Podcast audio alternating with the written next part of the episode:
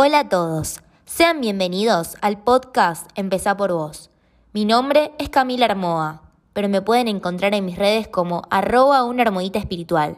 Y te invito a que juntos iniciemos un camino de empoderamiento a través del autoconocimiento. Episodio 2. La ansiedad. Hola, buenos días a todos.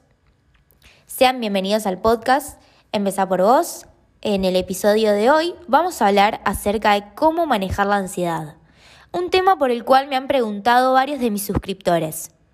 Muchos de nosotros llegamos al punto de sobrepensar tanto las cosas que nuestras preocupaciones internas se terminan exteriorizando a través de los malos pensamientos, que llegan a ser contaminantes y nos invaden, nos distraen de nuestros objetivos.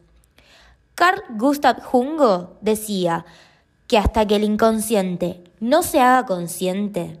El subconsciente dirigirá tu vida y tú le llamarás destino. ¿Te es imposible disfrutar del presente porque continuamente te vienen pensamientos negativos? ¿Te preocupa tu futuro? ¿Te sentís inseguro todo el tiempo?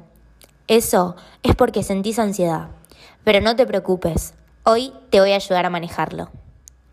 Para que sepas, la ansiedad es un mecanismo de defensa ante un estímulo que percibimos como peligro, ya sea una entrevista de trabajo, una cita con la persona que nos gusta o el simple hecho de entregar tus tareas a tiempo. Lo que hace es inyectar de una manera cierta adrenalina que permite que nuestro cuerpo se active. Eso es algo natural. Pero cuando se vuelve inmanejable, ya es la ansiedad quien nos controla, como por ejemplo cuando no puedes dormir de noche. Es por eso que hoy voy a darte 5 tips que en mi experiencia personal me ayudaron a mantener la calma. Número 1. Respiración consciente. Tal vez no lo notas, pero en este preciso instante estás respirando. Al ponerte nervioso, esta se acelera así como tu pulso. De esa forma, no solo afecta tu respiración, sino que también tus emociones, generando aún más angustia, tu cuerpo se pone más tenso y vas a estar nervioso o nerviosa. Pero cuando estás durmiendo, tu respiración se vuelve muy tranquila y lenta. Si sos capaz de controlarlo a nivel de como cuando lo haces cuando estás durmiendo, vas a calmar tu cuerpo y tu mente. 2. Busca el beneficio de la ansiedad. Como dije antes, la ansiedad se trata de una respuesta natural y es algo beneficioso hasta cierto grado. Tenés que aprender a convivir con ello y aceptarlo para poder dar el siguiente paso. Ese mismo miedo es el que te mantiene en estado de alerta y que a su vez puede ayudarte también a tener un mejor rendimiento. El saber interpretar la ansiedad es lo que te ayuda a detectar cuál es el verdadero problema es decir, cuál es la verdadera oportunidad para tener un mejor rendimiento y ser capaz de encontrar una mejor solución para superar esa situación. Número 3. Activar tu cuerpo. Tu cuerpo también altera tus emociones. Estudios científicos demuestran los beneficios de hacer actividad física regularmente. Si entras en ese estado de angustia, nada mejor que romper con ese patrón realizando una actividad en la que descargues toda esa mala energía. Cuando hacemos ejercicio, liberamos una serie de sustancias químicas como las endorfinas y eso relaja nuestro cuerpo. De hecho, dicen que es un antidepresivo natural. Número 4. Identificar al enemigo. En consonancia con el punto número 2, la ansiedad no es el enemigo. El enemigo son aquellos problemas, temores o situaciones que debemos resolver. En lugar de centrarte en la ansiedad, recuerda que no es nada más que una brújula que te guía hacia tu verdadero problema.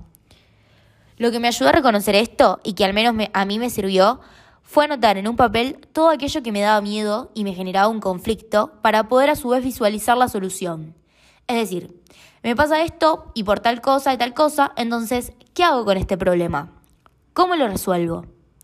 La claridad es lo que te da perspectiva y aquello que te angustia está en una hoja de papel. Son solo palabras. Y puedes agarrar eso y transformarlo a partir de, eh, de esto que te digo en algo mucho mejor. 5. Encontrar un confidente. Compartir tus emociones va a liberar tu ansiedad. Cuanto más te reprimas, te encierres en la soledad, peor va a ser. Y no me refiero a compartir con cualquiera situaciones íntimas o privadas. pero sí a alguien de confianza. A veces una mirada ajena a nuestro conflicto nos hace visualizar que en realidad eso que pensamos que es muy grave tal vez no lo sea, o sí lo sea, pero hay una posible solución. A alguien a quien le puedas decir eh, cómo te sentís, que te escuche y te dé un punto de vista diferente.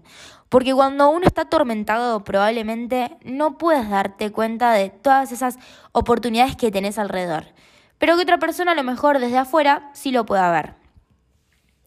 Y sobre todo recordarte que no estás solo, no tengas miedo en compartir cómo te sentís realmente, porque todos en algún momento de nuestras vidas nos sentimos así.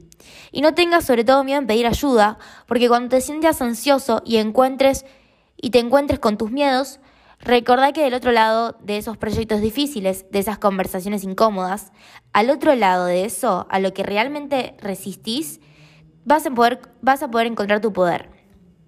Pero así lo explica mejor el empresario Brian Tracy en el seminario Phoenix oye, todo lo que ve en televisión, todas las revistas que lee, todas las conversaciones que sostiene, positivas o negativas, afectan su mente subconsciente que está programando su futuro.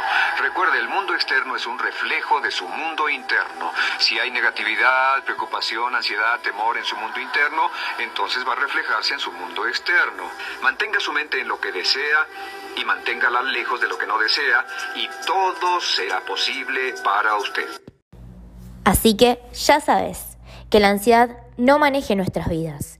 Leer, agradecer, meditar, comer saludable, estar en contacto con la naturaleza, hidratarte, tratar de dormir bien, tirarte un ratito al sol cada tanto, pasar tiempo con tus amigos, familiares, aquellos seres queridos que te rodean, comer algo rico, date esos permitidos que te hacen tan feliz y tener metas cortas a cumplir es una manera también sana de controlar este sentimiento.